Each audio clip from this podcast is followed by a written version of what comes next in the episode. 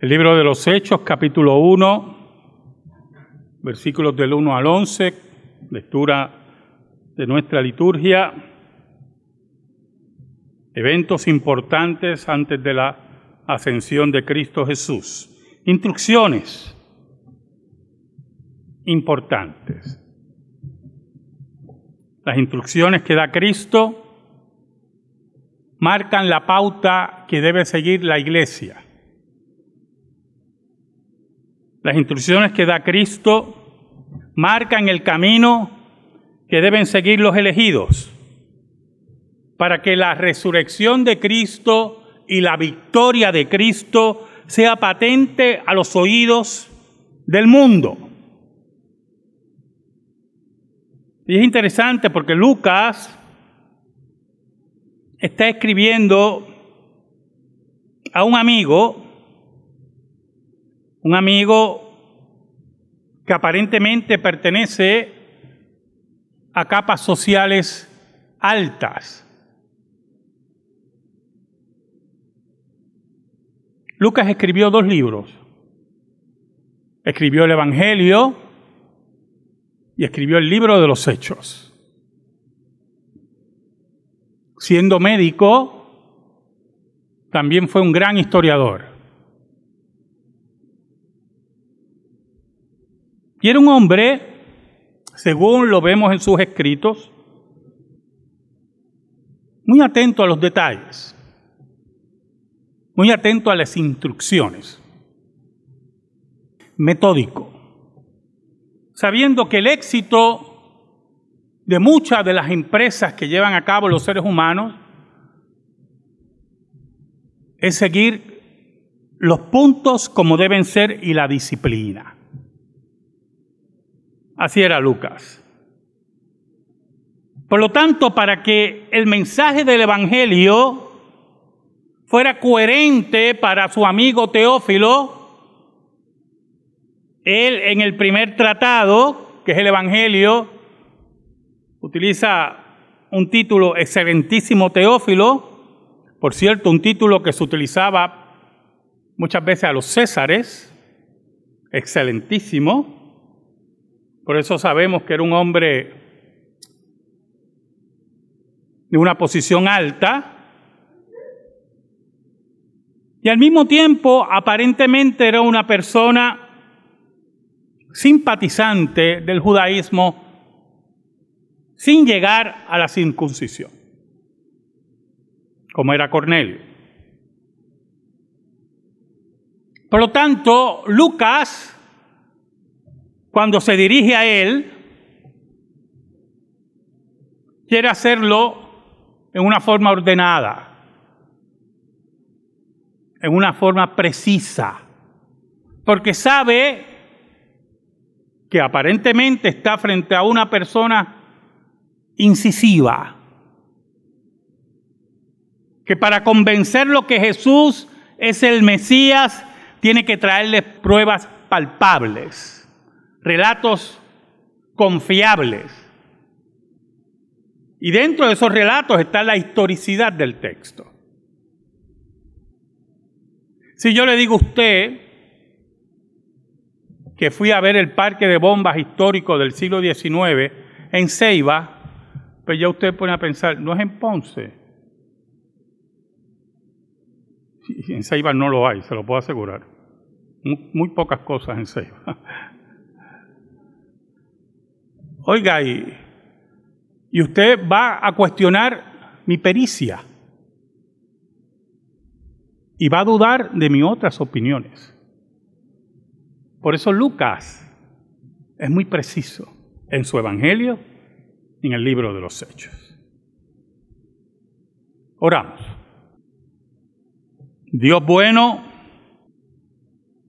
yo te doy gracias, porque a pesar de nuestra bajeza pecaminosa, en tu gracia, solo tu gracia, nos permites exponer tu palabra.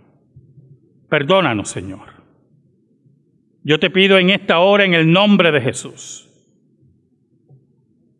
que tú llegues al corazón de tu pueblo por el poder del Espíritu Santo, y salves a aquellos que no te conocen y fortalezcas a aquellos que te conocen. Ayúdanos, Señor, en esta hora. Por Cristo Jesús oramos. Amén y amén.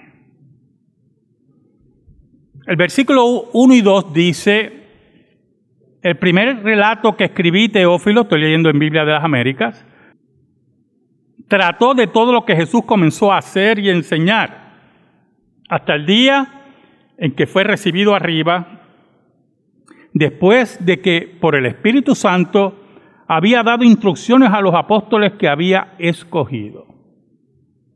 Es interesante, ¿verdad? Como Lucas dice que su primer tratado, que era sobre la vida de Jesús, su evangelio, dice, trató de todo lo que Jesús comenzó a hacer y enseñar. Y algunos, la verdad que,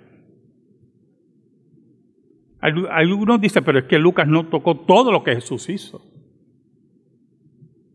Y todos sabemos cómo se utiliza esa palabra todo, muchas veces. Usted me puede decir algo que es evidente, yo, yo le digo a usted, eso lo sabe todo el mundo. ¿Verdad que sí? Y posiblemente no lo sabe el vendedor de... Pero es, una, es un pensamiento general. Y cuando Lucas nos habla de todo,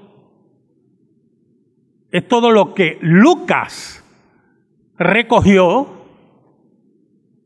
y que está de acuerdo con la doctrina de Cristo todo lo que Jesús comenzó a hacer y a enseñar. Para eso Lucas tuvo que investigar. Lucas tomó fuentes de Mateo, tomó a Marcos, tomó sus propias fuentes. Por eso usted ve relatos en Lucas que no aparecen en ninguno de los otros evangelios, porque es fuente de Lucas. Eh, eh, en una ocasión yo le estaba predicando a ustedes y le hablé que el ataque a Pearl Harbor estaban los kamikazes, pero todo el mundo cuando piensa en los kamikazes piensa en los, en los aviones. Pero habían también submarinos enanos que eran kamikazes japoneses. Y los tripulantes, si era uno o dos, atacaban y morían, por eso eran kamikazes. Y eso yo lo leí una sola vez en mi vida una sola vez. Y lo busqué y lo busqué y no lo había encontrado. Y lo mencioné en ese sermón. Y la hermana Tere, me acuerdo como ahora, me envió el dato, que lo había encontrado. Entonces esa fuente, pues yo la tengo. Y posiblemente otra persona que nos pueda hablar del ataque de Pearl Harbor no sabe de los submarinos enanos. Así es Lucas. Lucas tiene unos relatos que los otros evangelios no tienen. Fuente lucana le llamamos, fuente lucana. Y esas fuentes, él va construyendo su evangelio en forma detallada, en forma veraz. Y por eso le dice a Teófilo, de todo lo que Jesús comenzó a hacer y enseñar hasta el día que fue recibido arriba. Y Lucas, interesante, que no fue testigo de la ascensión, que no caminó con Cristo, es el evangelista que más detalles dan de la ascensión. Porque es un estudioso profundo de la historia de Jesús y de los apóstoles. Posteriormente, Lucas se convierte en uno de los compañeros de Pablo. Añade, después de que por el Espíritu Santo había dado instrucciones a los apóstoles que había escogido, la autoridad de Jesús para que los apóstoles oigan a Jesús y obedezcan a Jesús, viene porque Jesús es Dios y es parte de la Trinidad y el Espíritu Santo que está en él y sobre él enseña a los apóstoles. Reciben la instrucción de Cristo. Por eso, importante, cuando nosotros decimos la Biblia dice, desde aquí o desde allá, o en nuestros hogares, o a nuestros hijos, o a nuestros familiares, estamos diciendo, la voz del Espíritu dice, el Espíritu de Dios habla, porque la palabra es la espada del Espíritu, dice la Escritura. Por eso rechazar la palabra, rechazar las instrucciones de Cristo, es rechazar a Dios mismo. A estos, mire el versículo 3, a estos también, después de su padecimiento, se presentó vivo con muchas pruebas convincentes, apareciéndoseles durante 40 días y hablándoles de lo concerniente al reino de Dios. Y entonces en esos 40 días, después de la resurrección, Cristo siguió enseñando, pero ya la cosa cambiaba. Ya era dar las instrucciones a la iglesia, era presentarse con pruebas irrefutables de que Él había resucitado. Era la hora que la iglesia entendiera que el camino que tomaba era el camino de proclamar al Cristo resucitado y triunfante.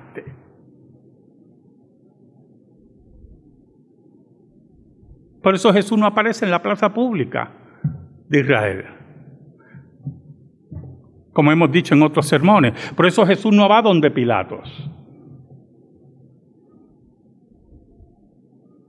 Por eso Jesús no va al Sanedrín. Toda esa gente ha sido descartada ya. Es la hora que la iglesia busque a los elegidos de Dios. Es la hora que la iglesia proclame y forme el cuerpo de Cristo. Es la hora de creer, de sufrir, de enseñar y de morir. Esa es la hora. Es la hora de proclamar el reino de Dios. Ellos ya no tenían dudas, por eso Lucas insiste, miren qué interesante, que él hacía pruebas, que ellos vieran que él había resucitado, que no estaban viendo un fantasma. Hermano, piensa hermano. Eso yo se lo repito tantas veces y perdonen, ¿verdad? Cristo muere como un criminal, desnudo, humillado. Y sus seguidores huyen cobardemente y lo niegan con juramento. Y de la noche a la mañana se convierten en gigantes de la predicación. Gigantes, literalmente. Y deciden hasta morir por Jesús. Y pasar la pobreza, perder sus vidas, perder a sus familias. ¿Qué locura colectiva es esa? A menos que hayan visto a Cristo resucitado. Versículo 4. Antes del versículo 4, es que esta notita iba a darla. En esos 40 días Jesús estuvo presente con los discípulos en Jerusalén, desaparecía, está en otra dimensión ya, volvía a aparecer, aún con las puertas cerradas, entonces, los mormones nos quieren hacer creer que en esos 40 días vino a América a predicar acá, le apareció a yo no sé quién acá. ¿Cómo la gente puede ser tan ignorante, hermano? ¿Cómo es posible eso? ¿Cómo es posible? Versículo 4. Y reuniéndolos les mandó que no salieran de Jerusalén, sino que esperaran la promesa del Padre, la cual les dijo, oíste de mí. Pues Juan bautizó con agua, pero vosotros seréis bautizados con el Espíritu Santo dentro de pocos días. Entonces, parte de las instrucciones, escuche, es esperar. Usted sabe lo que es esperar, hermano. Esperar. ¿Quién de ustedes aquí le gusta esperar? A mí no me gusta esperar. Odio esperar.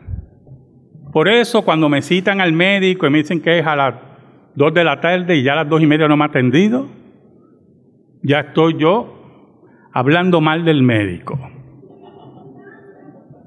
Oye, aquí me citaron a las dos y media y se lo a A las dos y son las dos y media. No voy a los bancos a hacer fila. Y si no aprendo los bancos que no hay fila, y ya tengo dos bancos populares que no hay fila, allá afuera le digo cuáles son. No hay filas nunca. Vaya a esos dos bancos y va al banco. Odio esperar, hermano. Tengo unos horarios, si usted me pide, pastor, vamos a reunirnos y me dice un horario que yo sé que hay un tapón terrible. No, a esa hora no voy. No voy a estar en un tapón esperando que el de al frente se mueva. No me gusta esperar. Si usted me da un horario, ahí voy a estar a esa hora. Si yo le doy un horario. Es mejor que usted esté a esa hora, porque a los 15 minutos yo desaparezco. Y lamentablemente la escritura nos invita a esperar. hay que esperar. Porque no es según nuestros planes, sino el plan de Dios. Y aunque nosotros creamos que el tiempo de Dios es el tiempo que nosotros creemos que es, no es. Así de sencillo es. Y aunque los discípulos pensaban que ya lo vieron resucitado, ya lo vieron subir a los cielos, ya debemos predicar, no, hay que esperar. Ellos sabían del bautismo de Juan y posiblemente muchos de ellos se bautizaron con Juan. Pero era la hora de esperar el bautismo del Espíritu Santo, la promesa del Padre, la que anunció Juan y la que anunció Jesús. Es la hora de ser preparados. Por eso la importancia de esperar. Porque esperando Dios nos prepara. Dios nos da las herramientas. Usted puede recibir un llamado al ministerio, pero cuando usted recibe el llamado al ministerio, Dios le está diciendo que tiene que esperar. Tienes que esperar a madurar, tienes que esperar a estudiar, tienes que esperar una iglesia que te llame. Pero algunos no, algunos creen, pues Dios me llamó al ministerio y abren una iglesia, una marquesina y ya todo el mundo, pues ya. Tengo una iglesia, voy al departamento de Estado, me inscribo en el departamento de Estado y ya soy pastor. Y cuando entonces empezamos oír de los escándalos por ahí, de gente que uno ni sabe de dónde salieron, entonces entendemos la importancia de esperar, la importancia de sujetarse, porque la espera significa sujeción. Y ellos esperan porque se sujetan a Cristo y las instrucciones de Cristo.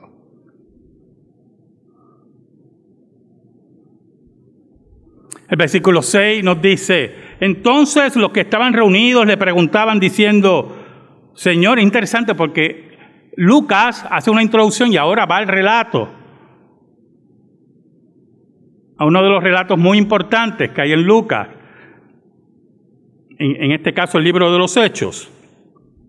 Entonces los que estaban reunidos le preguntaban diciendo, Señor, restaurarás en este tiempo el reino a Israel. Mire qué interesante, la importancia de esperar.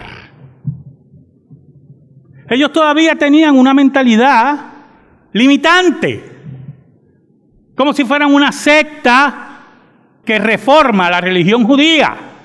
Por eso piensan, restaurarás el reino de Israel. Nos quedamos aquí en esta comarca. Nos vas a utilizar a nosotros para predicarle y restaurar y reformar la religión judía. La importancia de esperar. No están preparados, no entienden. nosotros diríamos, tienen una coinonitis tremenda, una coinonía que se convierte en una enfermedad y, están cerrados, nosotros somos, nadie más entra aquí, solamente los judíos. Jesús les dice, y él les dijo, no os corresponde a vosotros saber los tiempos ni las épocas que el Padre ha fijado con su propia voluntad, su propia autoridad. No corresponde a ustedes establecer las pautas. No corresponde a ustedes a decir a dónde vamos y a quién obedezco. No le corresponde a ustedes. Y por eso añade en el versículo 8 algo muy importante. Cristo le amplía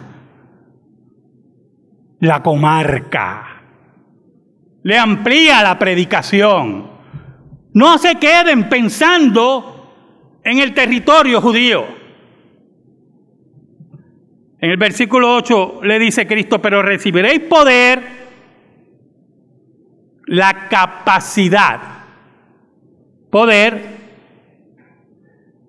cuando el Espíritu Santo venga sobre vosotros y me seréis testigos, pero mire lo que lo dice Cristo, no solamente en Jerusalén, en Jerusalén, en toda Judea y Samaria y hasta los confines de la tierra.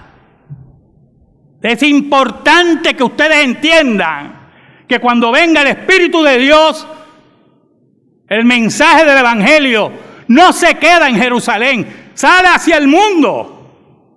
Es la hora de predicarle al mundo que Cristo ha resucitado. Y por lo tanto, los discípulos tenían que esperar, tenían que obedecer las instrucciones. Pero es interesante porque el término testigos en griego es mártir.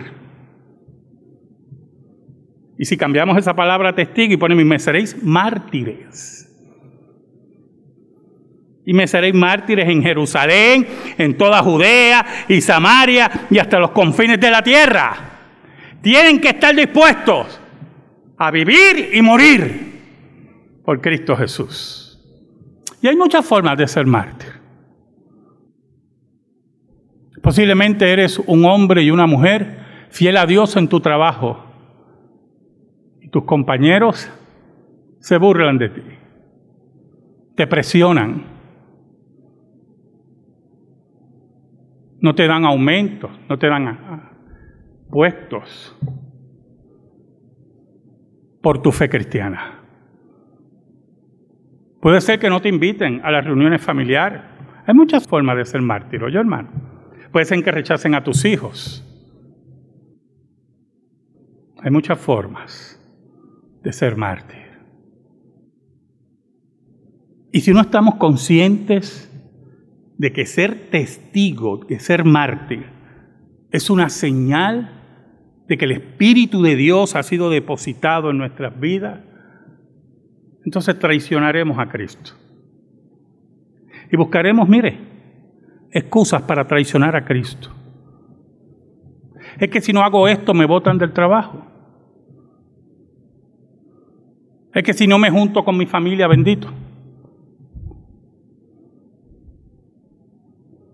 Y así sucesivamente, buscamos excusas para no ser mártires. Y muchas veces el martirio tiene que ver, hermano, con el carácter que tantas veces hablamos aquí. Porque usted puede estar en una reunión familiar y usted establecer las reglas. Y usted dirá, ¿en serio, pastor? Claro. Bueno, si van a hablar de religión, va a haber problemas, usted le dice. Porque para mí Cristo es lo único. Y eso es lo que hay. Y si van a discutir, se acabó la reunión familiar. Porque yo no voy a echar para atrás. Porque aquí los traidores y los cobardes no tienen lugar en el reino de Dios. Y usted puede decirle, mire, no hablemos de religión, vamos a hablar de otras cosas. De aquel que no me dejó la herencia o cosas así, ¿verdad? Tantas cosas que se pueden hablar en las reuniones familiares. El carácter, hermano. Los amigos, hermano, se escogen. Oye, hermano, en su trabajo, no todo el mundo tiene que ser su amigo. Los amigos se escogen. ¿Usted me oyó? Y cuando usted oye decir, no para que los amigos, ¿qué amigos? Esos no son amigos tuyos. Las batallas, le decía a los hermanos que están tomando clase de nuevos miembros, se escogen.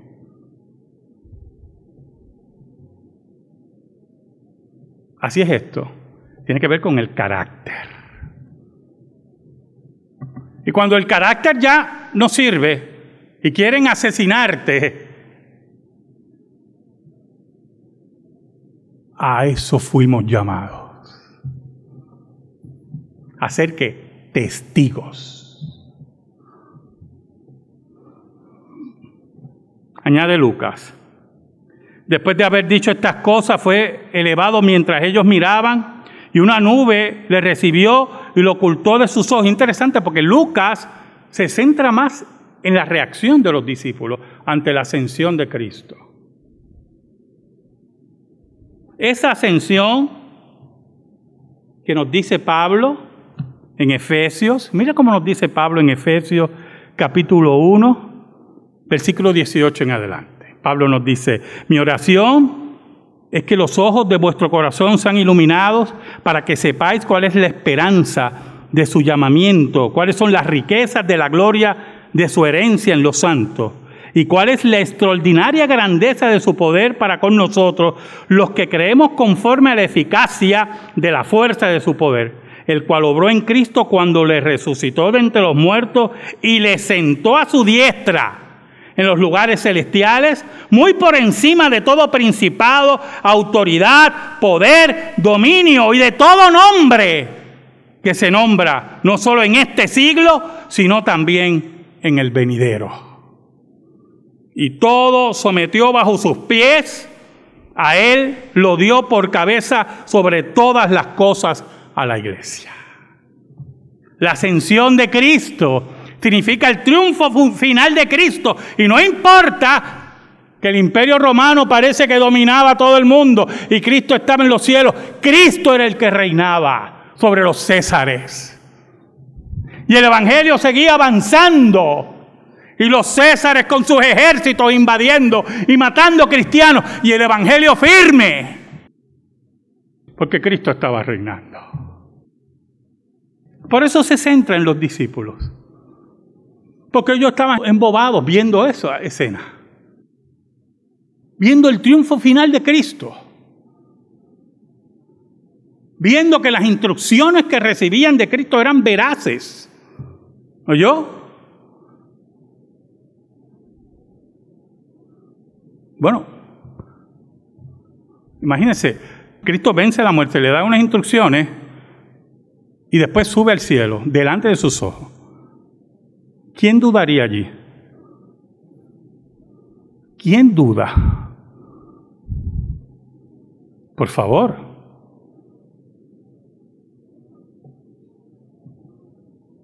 Y estando mirando fijamente al cielo, mientras él ascendía, aconteció que se presentaron junto a ellos dos varones en vestiduras blancas. Y entonces Cristo va directamente al cielo triunfante y el cielo vuelve a bajar para hablar con los apóstoles, para dar la última instrucción, el último llamado. ¿Qué les dijeron? Varones Galileos, ¿por qué estáis mirando al cielo? ¿Por qué ustedes se quedan así embobados? Por cierto, hay gente que se queda embobada mirando al cielo. Místicos. Se quedan mirando al cielo toda la vida. ¿Para qué? Los reformadores nos enseñaron que todo eso es idolatría. En la Edad Media había gente embobada buscando esos misticismos y esos pietismos. Y hubo gente que subía a un palo arriba, esperando una revelación de Dios y estaban meses y años místicos, embobados mirando al cielo. Todavía tenemos místicos entre nosotros. ¿Qué hacen ustedes mirando arriba? Este mismo Jesús, importante, no viene otro, no viene un sustituto, no viene un Jesucristo hombre, cualquiera de esos payasos, ¿oyó? Esas payaserías y mentiras que nos rodean tantas veces. El último que arrestaron era un Cristo que había en Rusia. No sé si algunos lo vieron por televisión. Se vestía igual como pintan a Cristo, con una batola, tenía barba. Pero yo, bueno, el, el mismo Cristo que pintan. Y lo, más grande de todo es que cientos de personas lo seguían. Y él hablaba así por un micrófono, un Cristo moderno, un, un micrófono. Pero ¿cómo es posible? Y, las autoridades rusas, usted sabe cómo es Putin, las autoridades rusas no perdieron tiempo. Y ese pobre Cristo ahora está preso. Y no puede abrir ni un candadito. No sirve para nada. Pero nosotros seguimos el que ascendió al cielo. El que venció la muerte. Ese mismo dicen los ángeles, ese mismo Jesús que ha sido tomado de vosotros al cielo, vendrá de la misma manera, tal como la habéis visto ir al cielo. Un día, el que está entronizado, el que dice Pablo que está sobre todo nombre y todo lo que existe, ese que está entronizado, un día volverá al planeta Tierra. Y viene a ajustar cuentas, ¿o? Viene a buscar a su pueblo y a ajustar cuentas. Ese día, que sea nuestro abogado, hermanos. Que Jesús sea nuestro abogado y Señor. Porque si es nuestro juez, si es nuestro juez, hermano, sí que nos vamos a quedar bobos mirándolo. Amén. Gracias te damos, Señor. Y te pedimos, Señor, en el nombre de Jesús, que esta palabra quede impregnada en nuestra vida y en nuestro corazón. Por Cristo Jesús. Amén. Y amén. Estamos en meditación, hermano.